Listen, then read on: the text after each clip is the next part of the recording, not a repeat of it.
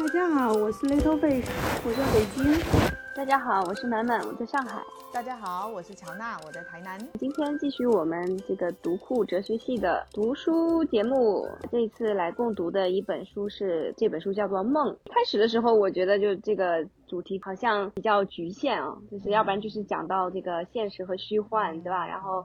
呃，或者说是梦想的这种啊，结果发现它还啊开拓了非常多不一样的方向。对这本书的章节也比我们之前读读的书的章节多。啊，所以它的切入点也是比较多的。第一章我觉得有一个点还蛮有意思，就是因为像这个庄周梦蝶这个故事我们都非常熟了，所以其实有的时候我们也是经常在文学作品里面看到类似这种，对吧？分不清现实和虚构的这种现象。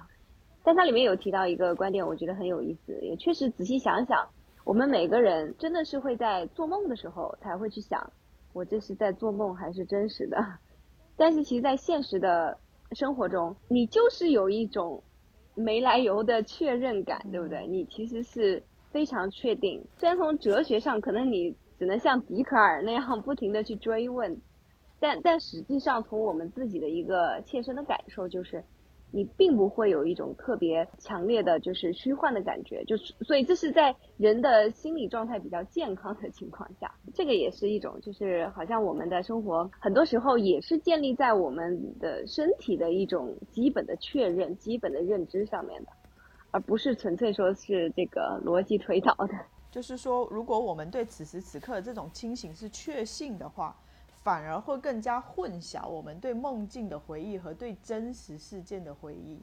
其实我觉得这个就很有体会。就之前我就有看一个研究嘛，就是说其实回忆这个东西是非常不可靠的，对，很有可能就是基于说我们是有梦的这样子的一个一个原因在。就是说你你慢慢的你就会其实会真的会混淆你关于梦境或者是关于幻想或者是想象出来的一些细节，然后你就把它。混淆在了你所谓的记忆里面，然后记忆就会一直不断的改变，就是其实跟你当下的发生的东西，其实到最后都有可能都已经不一样了。就是我我们对于当下的这个感受，其实还是比较就是有一种没来由的确认的，但是确实记忆这个东西会。产生很多的很多的错误，或者是很多的虚假的东西。我之前看了一个研究，不就是说那个找的普通人去做的这个实验嘛，然后去找那个志愿志愿者，然后去他们去去他们家里边拜访，然后给他们看了一些 PS 过的照片，里边有他们自己嘛，但是做的都是一些非常就他们从来肯定是没有做过的活动，比如说坐着热气球去哪里什么的，但是 PS 过的，然后给他们看这个照片。然后就是当时就有的人就说，哎，好像我确实做过这件事情。第一次去的时候，大部分人都是觉得，哦，没有，肯定没有做过这件事情。但是他的这个实验还没有结束啊。然后他又在过了几年以后，又重新去问这些人，然后就发现，哎，之前很确认没有做过这件事情的人里边，又增加了一些人，慢慢的就会跟他说，哦，好像是有这么一回事。所以这个实验本身。就已经混淆了有一些人的记忆，所以其实人的记忆那个实验真的就是深刻的向我们说明，就是人的记忆是是多么的其实容易被篡改。但是我就觉得人的记忆就是你的前面的人生嘛，就是除了你的当下，你说对于发生过的事情，对于你来讲不都是记忆了吗？记忆对我们来说是非常重要的，但是而且对我们。自我的认识，对吧？就是对你个人的历史的这个认知是非常非常重要的。但是有时候你真的想一想，就是对你自己来说这么重要的一个东西，其实是那么容易被影响，那么容易被篡改。只有当下是真实的吗？你的那个回忆，它永远是你站在此刻对你的过去其实进行一定的合理化嘛？不仅仅是你的回忆塑造了塑造了你的自我，其实你的自我也也是。去塑造了你自己的回忆，所以这是一个很很复杂的一个一个互互相就是纠缠在一起的事情。嗯，还有第二章就是如梦般的生活，就是它这里面有有引用的一个小说，我叫做《人生如梦》。一个一个人其实他他对于自己的这个现实的认知其实是被操控的。对，这一开始的时候，他被他周周围的人啊，有点像《楚门的世界》啊。他被他周围的人就是整个的营造一种幻象，让他自己觉得这个生命就完全是一种幻觉，因为从小就开始对他进行这样子的一个控制和洗脑。对，然后这个故事就讲的是他怎么样，嗯，渐渐的，其实从这种在这样一种生活之中，然后逐渐的是有了一个哲学的一个觉醒吧，我觉得，然后最后意识到，其实尽管所有人类的幸福最终最最终都会像梦一般逝去，而如今我想好好利用自己的时间，就是珍惜当下嘛，认为只有当下是最重要的，嗯，要在当下充实的生活。然后后面后面一一部分的，我就觉得这个，我不知道是不是为了过审，所以他把它放到了一起，对吧？是不是？第二部分就是开讲的是那种解梦，前面都是讲的是解梦，对，然后最后又加上了一个极权主义下的梦。其实其实这一章是非常非常犀利的。对，其实就是这个极权主义下的这个梦，这个批判比较犀利。然后跟前三章就有点对对对对，格格不入。前三章就是我们神叨叨的那个，嗯，就我们说的封建思想，封建迷信在那儿讲那个 对梦的预言等等等等，还有从精神分析的角度也去啊，对引用了一下弗洛伊德的那些想那些理论啊，然后最后笔锋一转，开始讲一九八四，这一章叫沉睡之梦。下一章叫清醒之梦，对，就正儿八经的，就是说晚上睡着了做的梦。下一章会讲你白天的那些白日梦嘛，你做的一些幻幻想啊、幻觉啊，或者一些自编自导自演的事儿，就是在你就睡醒的状态下发生的事情。而这一章就是真的是在你睡着的时候发生的事情。对，它主要是说在极权主义之下，你白天都属于不自由的状况下，反而只有做梦。他不能操控你的思想，反而那个时候 是自由的。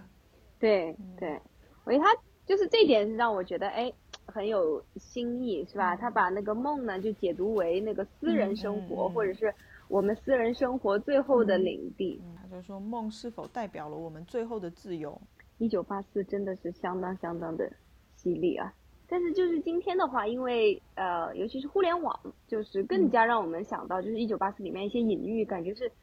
其实不是国，如果不是通过国家权力的，那它很有可能是通过科技，对吧？以及背后的资本推动，又是实现的。比如说像他说那个，在一九八四里边的话，是国家是可以去，就是他他始终国这个集权国家是不断的是在扰乱和修改公民的记忆嘛，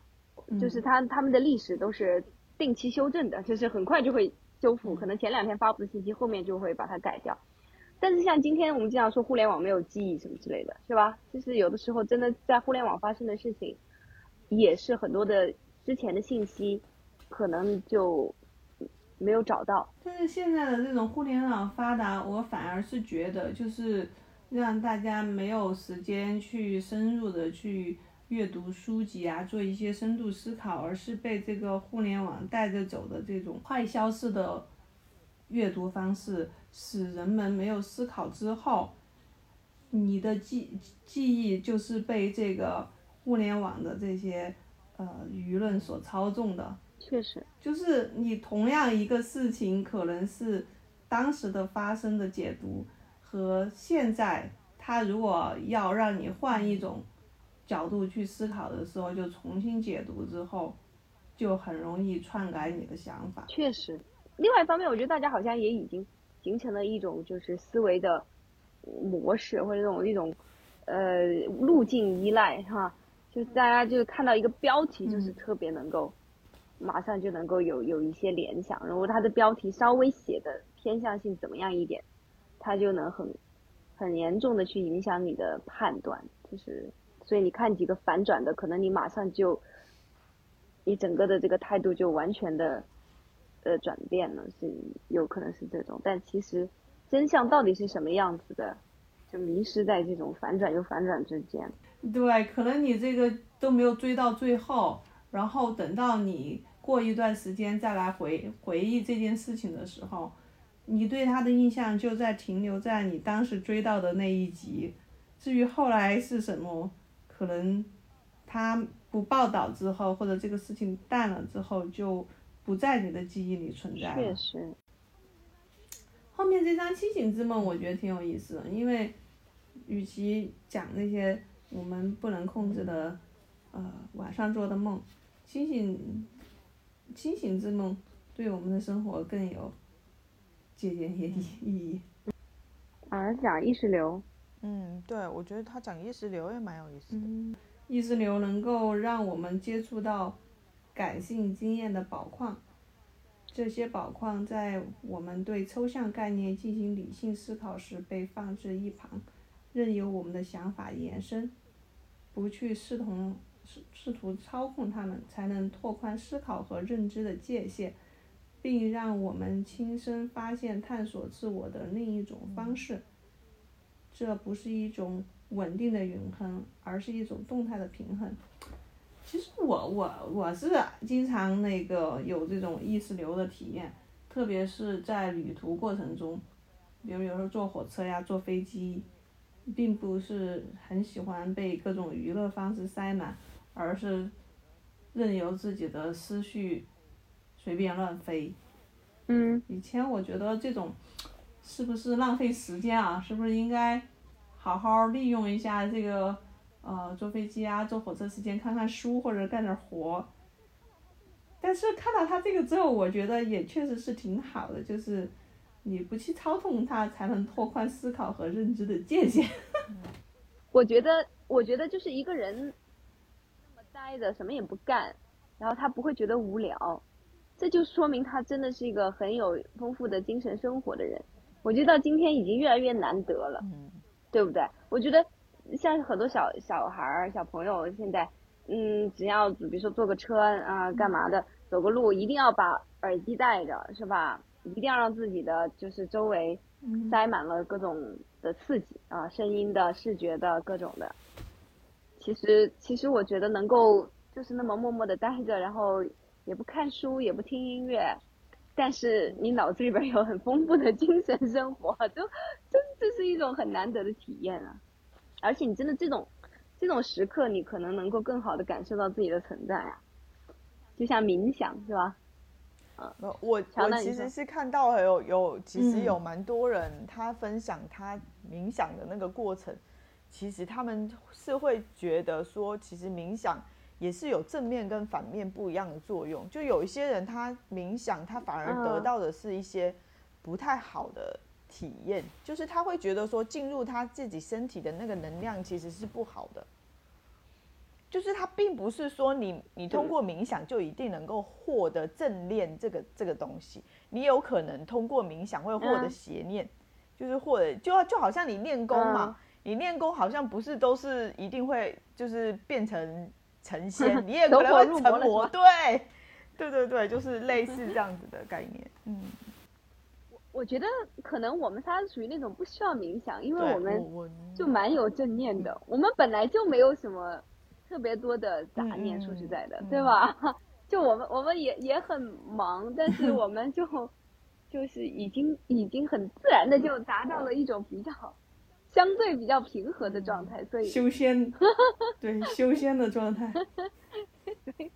所以所以好像也不需要刻意的，反倒我觉得我是觉得这个事情对我来说就是有点刻意。对对对，是的，就，是啊，嗯，就好像啊，不过对我来说，一切的运动都是刻意的。你你因为一切的养生都是刻意，因为你的你的名言就是生命是在于不运动，对不对？在于静止，对，嗯，其实你仔细想想，这个道这个是非常正确的。就是我我所谓的静止，不是说就是待在那儿当沙发土豆，对不对？那个不叫静止，因为你满脑子都是在胡思乱想，你嘴也不闲着，对吧？这个不叫静止。嗯嗯，包括有研究也是说，就是呃，不管怎么样，虽然说电子产品肯定是我们生活的一部分了。但是呢，过早的去接触就是不好嘛，就好像形成的那种脑回路就是不太对的，也不叫不太对，就是就非常直接的那种，就是会想要及时满足，所以就很有可能真的某种意义上说，我们的这种能力，这种脑子放空，这种去胡思乱想，不需要借助任何外部的这种刺激的这这种能力似乎有所下降，是吧？所以他就就必须要去找点什么东西来来看来玩儿，填补他的这种空虚感。嗯，这个就让我想到那个羽生结弦的纪录片里面，他有一段采访，他就说他觉得，嗯。因为记者就问他嘛，就说他觉得说他其实是一个很强大的人，他说错了，他觉得他自己非常的软弱，就是因为他自己觉得他自己很软弱，所以他觉得说他得让他自己处于一个非常孤独的状态，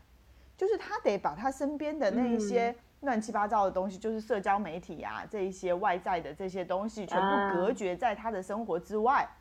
然后自己完全呈现一个非常孤独的状态，他才有办法去呈现他想要呈现的的东西。而且确实，我觉得绝大多数人都是我们都是属于这种啊。我们其实，在这种外在的干扰、嗯，呃分心之下，是很很难去真正的追求一个什么东西？去专注于自己的。对，对，很很难很难的，没有多少人有真正的这种定力了。嗯，对啊，就就像居家办公，真的是一种很折磨的事情。不行，就是这个真的不行。就是如果我去办公室的话，可能要有一个小时的地铁的通行时间，会觉得比较难过。但但是我这次过年嘛，在家待的时间比较长，最后真的是要到那个办公室去。一方面，我觉得就算通勤的路上，我可以看我们《梦》这本书，是吧？我觉得并不是浪费时间。然后到了办公室之后，也比较能够集中精力专要专注的高效的工作。嗯其实就是我我我觉得人不能跟就人性就是对着干，就是因为像我们那个不是说就是有有些我我看有一些对于在家办公的人的建议，就是你一定要区分你的工作区和生活区，就是你在家里面的话，你也必须要做一些物理上的区分。嗯嗯对，然后而且你在工作的时候必须要就穿上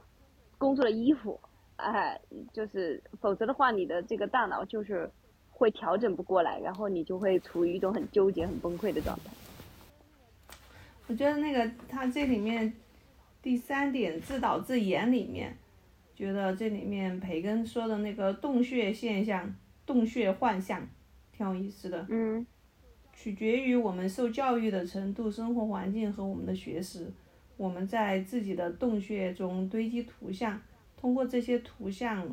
破解现实。我们错以为这些图像是归属于自己的，是私有的，因为我们挚爱它们。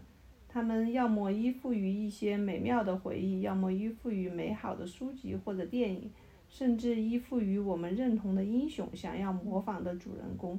我们在自己的洞穴中储存这些图像，以便自导自演，或者更确切地说，让他们在我们身上自然贯通，不停地创造出影像。我觉得他他其实是觉得说，他到觉得说就是人在无意识，经常会在无意识的状况下，然后去混淆那些来自外界现实的东西跟内在精神的东西。是我我觉得其实就是互联网上一个就是感觉好像，比如说呃，不是有很多人在网络上教画画嘛，然后很多人就会说啊，看完就感觉好像我会了。就是我我已经画完了，就是 对，就看到好像别人就是给你讲一本书，好像真的别人讲完之后，你好像真的就看完了一样，就其实根本就不是这样。嗯对，这个就是洞穴里面的幻想。其实我我就是觉得，某种上说，嗯每个人就是你对自己的人生的一个解读，它都是一种，就是、嗯怎么说，你自自己主主动选择的一种，呃，一个解释嘛，对吧？这是一个合理化的一个解释。嗯，我觉得如果比如说在写作，如果尝试着写点什么东西，像写那种回忆录什么之类的，我就觉得特别深刻的能够体体会到这一点。是吧？当你在回忆你的过去，你在整理你自己的人生的时候，你你其实肯定就是会试图从中找到一些什么线索，把它串成一个有头有尾的故事。实际上，人生发生的事情就是碎片化的呀，就是有无数的偶然，并不见得有有什么。就就这个忽然让我想起了那个最近，我其实还没有去看这个电影，但是我看了一下剧透和影评。就是韩寒最近的那个电影，不是被批的很惨嘛？嗯，就是《四海》。对，然后他好像就是故意的，就是打破了那个电影叙事的基本的逻辑，或者是我们对他的期待吧。啊，就是莫名其妙的主角死了，就是，然后让大家就觉得，就他的死似乎没有，就是跟这个故事似乎没没有任何的一个作用，就是不像我们正常说一个戏剧，对吧？主人公的死肯肯定是一个。呃，高潮呀，或者说它它体现了一个什么样子的非常深刻的一个，呃，有有一定要是很有力量的一个一个结尾，嗯嗯，但是呢，就他就是感觉，嗯，有有一个剧评，我剧评家我觉得就讲的很好，一个作家评论，然后他就说，呃，他可能就是希望这个电影再现我们生活的本身，就是生活就是这样的随机，嗯，就是发生的。对吧？就是人类天生那个，呃，听故事的这个，呃，这个本能，对吧？让我们就是把一切都编成故事，就是变成有头有尾、有逻辑的故事。但实际上，实际上我们的生活本来就是非常零散的一堆，就是偶然。那反反对意见就是说，你你你你拿我们来电影院就是要来听你讲故事的，你你拿拿这个来 唬人，就是就是敷衍敷衍。对啊，拿拿。然后结果结果是不对版吧，就是就非常有一种被欺骗的感觉啊，尤尤其是他们说，因为他大年初一放的片子嘛，然后结果就是主角死光光，然后 然后就非非非常的愤怒，有很多人对他的电影其实也是，他们说反正也有评论家就说他的电影就是感觉反反复复是同同一个主题嘛，嗯。其实也跟我们的这个书有那么一点关系吧，对吧？就是梦想吧，有青春少年少年气，这个理想主义有有有一点这么个意思。但他始终采取的应该是一种比较现实的态度，所以他永远不会去拍一个逆袭成功的励志故事，就这种，嗯，他应该是总是比较比较现实的，但是又比较。呃，有点悲悯的那那种吧，嗯，所以他之前的电影口碑还可以，啊，就这这一次的就有一点翻车。接下来就是讲的世界之梦，梦想另一个世界，首先就讲了乌托邦。嗯。它主要是这个乌托邦的基本的管理原则就是，嗯，所有的谷物都是被用来做面包，然后所有的生产只为了生活所需。每个人都得劳动，每天工作六小时，保证你衣食充足，然后公民之间是平等的，然后没有任何私产私有财产，嗯也没有任何办法区分彼此，房门不需要钥匙，居民每十年通过抽签交换住处，所有人都穿同样风格的衣裳，去城里的公共食堂用餐，每个人都长久的处于他人的目光之下，经营这些都是被轻视的。所以这个东西，这种这这种描述可能放，其实放到现在，我们都是很难去接受的，就是没有私人的嘛，没有个人的概念了。对。公共利益肯定是等高高于个人利益的。然后，首先我们在这个长久的处于他人目光之下，我们觉得这个事情就感觉我们的隐私受到侵犯。嗯。但实际上，在他的说法里面，就是说，因为。每个人都是遵遵纪守法的，也没有什么说不能被别人看的。嗯，对他就是他设想的就是这种完全出于理性，然后大家都遵守规则，然后而且是去保护公共利益，对，不会因为这种自私的这种情感，嗯，因为偏爱自己的个人利益而胜过公共利益，所以就自然就能够非常和谐的生活在一起。但这种跟提倡提倡个性的这个。现在的这个社会主流是完全不搭杠的，所以就是感感觉你看，每个人对于理想社会的定义是多么的不一样，是吧？站在不同的位置上，也会对这个问题有完全不一样的想法，或者是完全冲突的想法。这里我觉得讲的也特别的精准嘛，就是人类本质上是彼此的敌人，而且比其他动物更加狡猾和诡诈。所以是我们必须要建立起政治体系来，然后树立法律约束他们过符合公共利益的生活。这这一段的最后一句其实还是非常有力力量的，我觉得就是他其实这部分就有点像是在谈理想主义了嘛，梦想另外一个世界就是就是理想国嘛，对吧？是大家不一样的理想国，所以他的这个呃最后这本书的编者的观点就感觉还是相当具有这种亚里士多德的这种中道的色彩嘛。就是他，就最后的，当然他仍然是以一个问题结束，哈，呃，也不是问题，就是以一个，呃，两难来结束。如果说是没有一个对于新的世界的一个梦想的话，就意味着我们就完全失去了改变现实的渴望。但是呢，我们又必须要考虑到现实，否则的话，梦想便要么变成一种令人不满的妥协，要么变成一种毫无效力的不妥协。对，我觉得他说的真的是太对了，就是就是我们今天经常在在感慨的嘛。很多对于理想的社会有追求的人，其实往往就是必不得不去面对这样子的一个状状态，就感觉你很多时候好像你不得不妥协。但是如果你不妥协的话，你其实也是不可能的，你又又不会真正的对这个社会产生效力。就好像他这里引用的这个马丁路德金的这个梦想，对吧？讲到梦想，肯定要讲到他的“我有一个梦想”。嗯，但是其实就从某种意义上说，那真的就是一种理想主义的召唤，对吧？但具体怎么落地，你你如果完全不妥协，就是能能够实现目的吗？所以那个马马丁路德金其实是他的这个这个呃他的态度是比较中庸一点的，所以。所以呢，他也是呃被那个其他的黑人组织所针对嘛，就是黑豹党就认为他的这个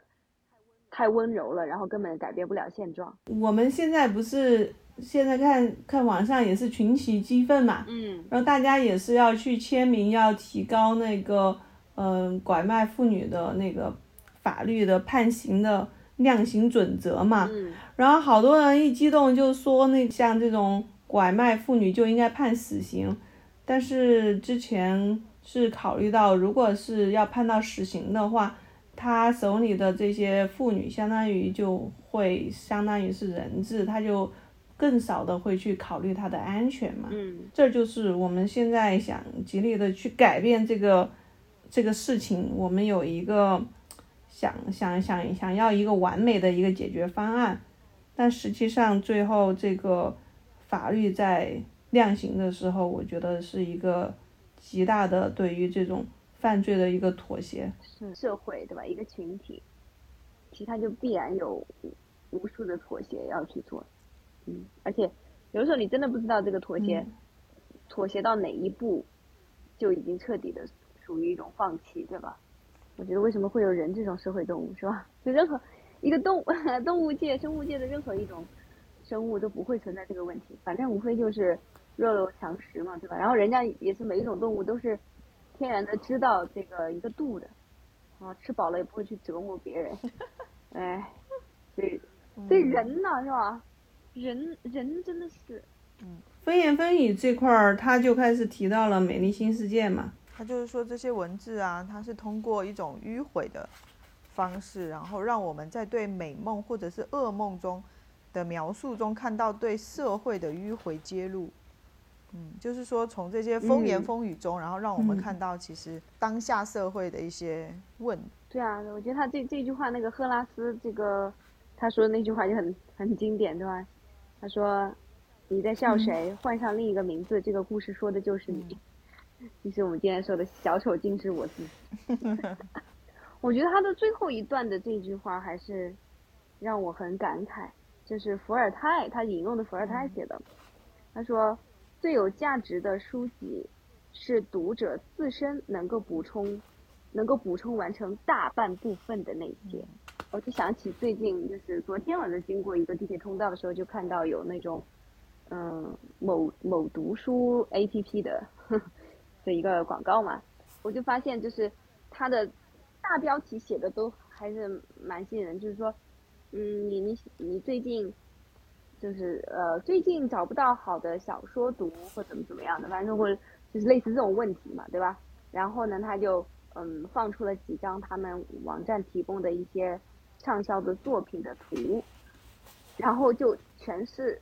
就是我不记得名字了，但是我知道就是类似霸道总裁爱上我这种、嗯嗯嗯嗯 这种文章嘛，就这种小 说这种爽文书对，就全都是这种。虽然这是一个读书的 A P P 是吧？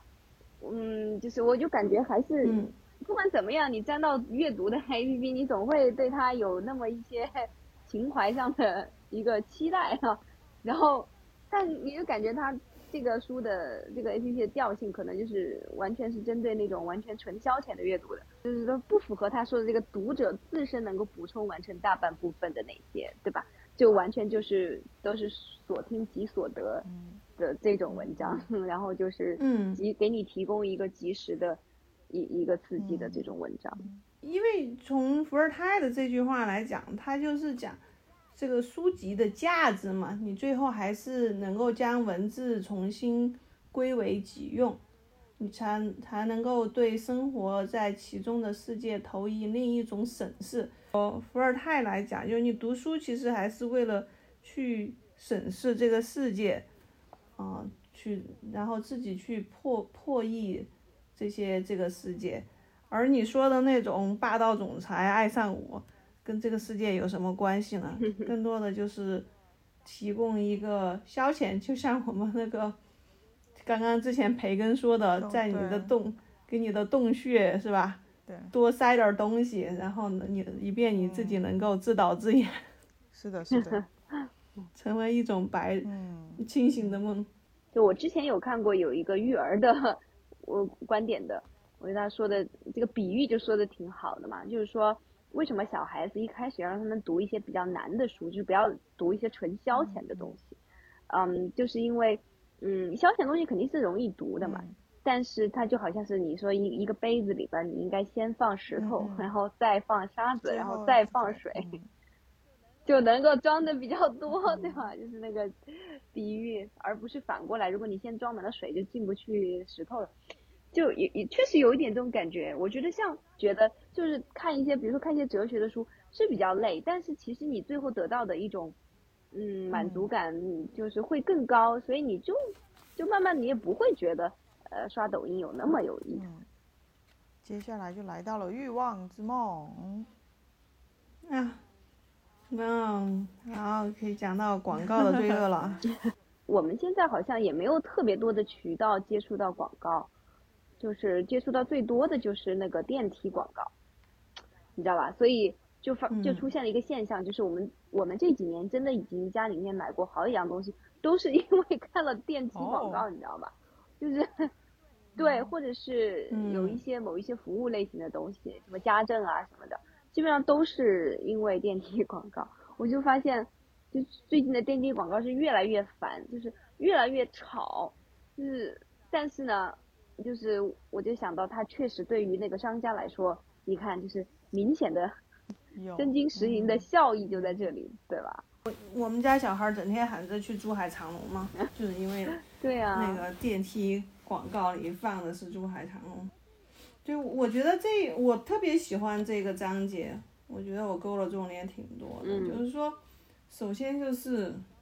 也就是说这种消费型社会嘛，嗯，就是通过广告，然后创造了越来越多的欲望。对，我们梦想拥有的是那些别人企图让我们买的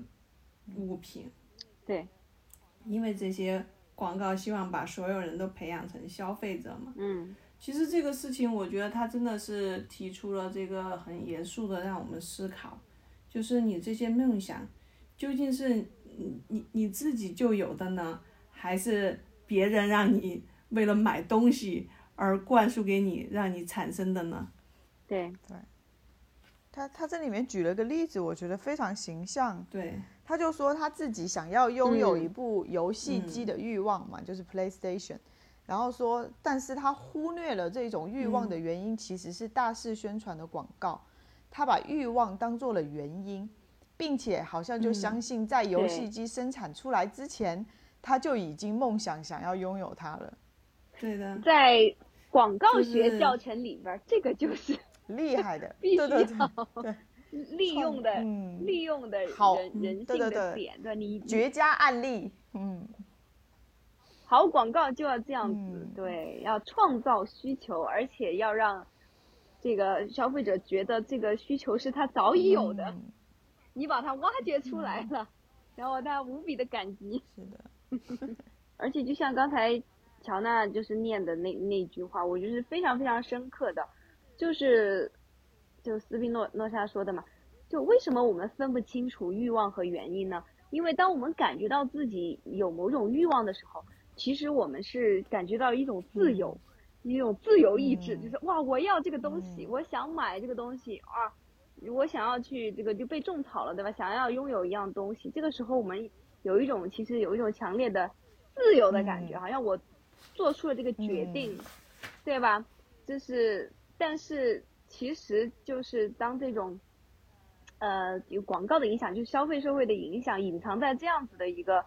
呃欲望里边儿的时候，你你真的是很难去 说拒绝的，说啊、算了吧，还是不要买，因为反倒你这个时候你说算了吧，不要买，你会有一种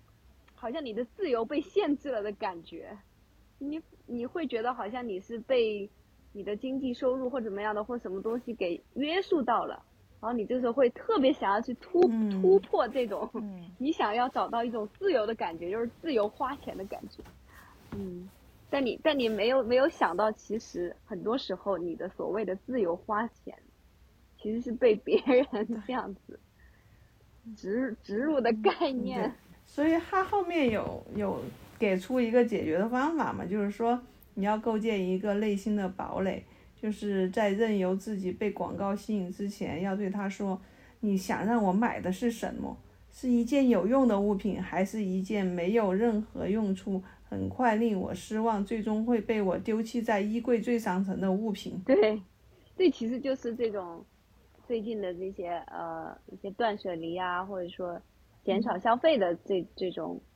嗯一一一些一一些人他们会去去做的一个操作，就是每次买一样东西之前，就是一定要问清楚，的？一般来说就是他们会说买一样东西，你就必须是要去替换一样东西。对，对，因因为你如果是你的需需求的话，应该是固定的，对吧？不会说在不停的增长。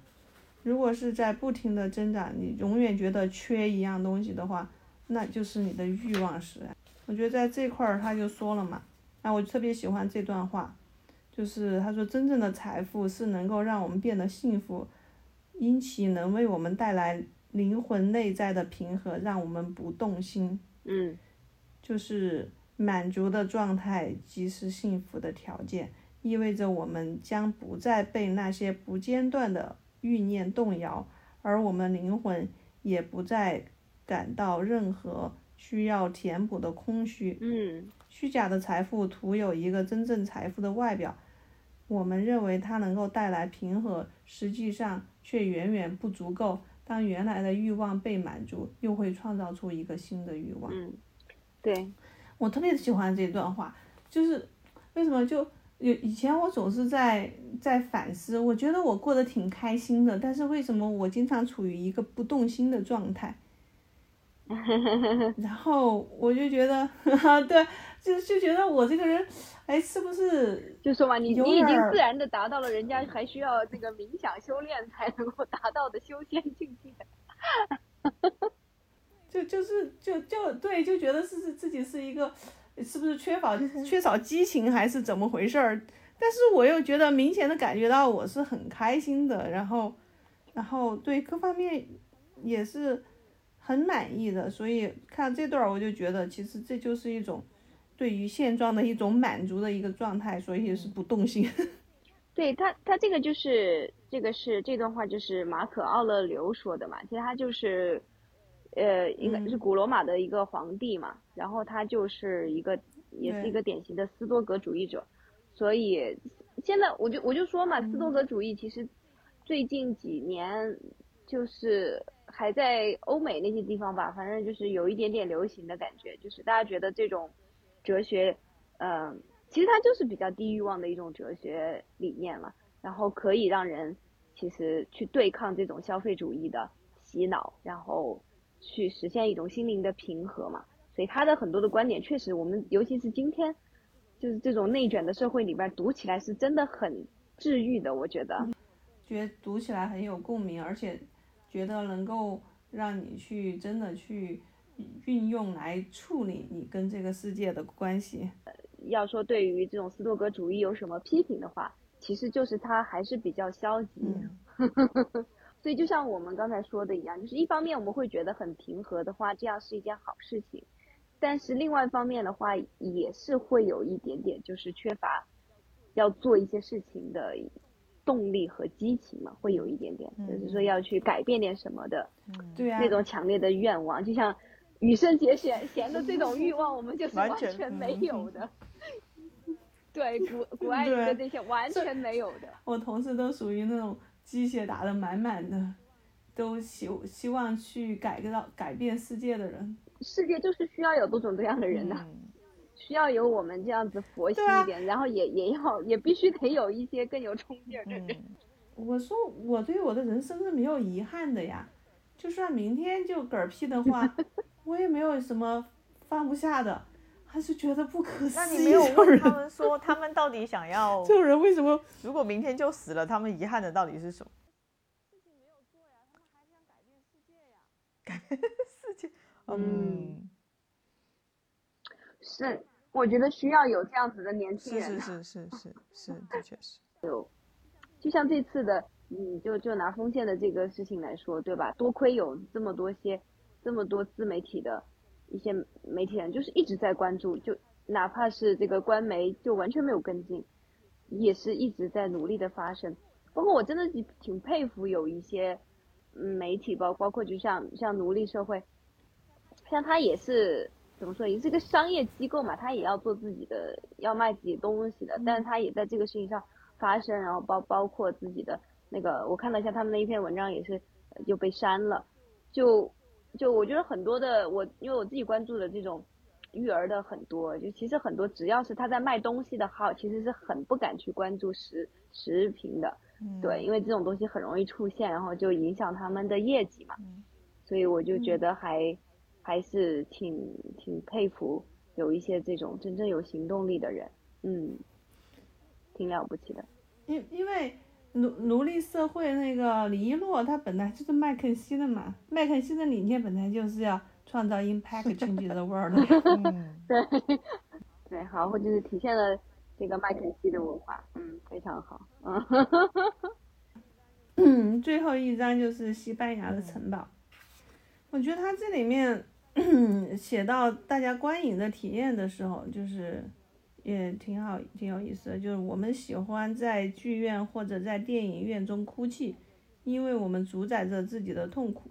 我们调动着情感，感同身受的被展现出来的情绪，这种置身事外能够带来巨大的愉悦。哇，是这句话，嗯，对。这句话，它它出现在那种，呃，笛卡尔给给那个伊丽莎白公主的信件里面，他在分析观众在戏戏剧中感受到的愉悦嘛。就算即使是悲剧，我们也是能够感受到的愉悦的，就因为我们在这个过程中调动情感，然后感同身受嘛。然后，因为这章其实主要就有在讲电影、戏剧这些嘛。然后我我就觉得我我我必须要给你们念一段我最近看的一个公众号上面，是那个赛人那个影评影评人，你们可能听说过他，就是他最近在那个开拍吧还是怎么里边，然后对有出镜，所以就是也是圈了一一圈，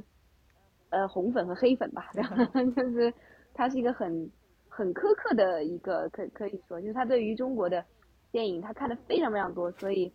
他可能眼光比较刁钻，然后他最近也是写了一篇，就是那个回回顾啊回顾的文章，就是嗯，对，就二零二一年的一个回顾吧，对，嗯，然后他有最后一段，就是我给你们念一下啊，他说，我们终于迎来了一个低于生活的电影盛世，或者是高于生活，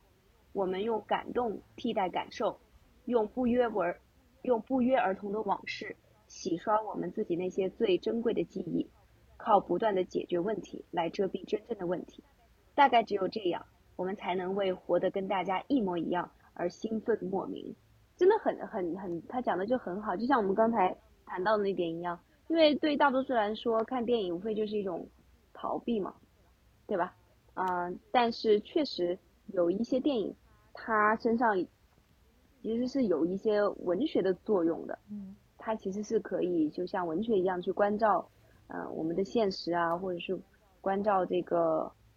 嗯，人生哲学，对吧？嗯，但是其实像这些片子的话，可能在我们今天的荧幕上面。就很很难见到，对，就是都是用的是这种用不约而同的往事洗刷我们自己那些最珍贵的记忆，用感动来替代感受。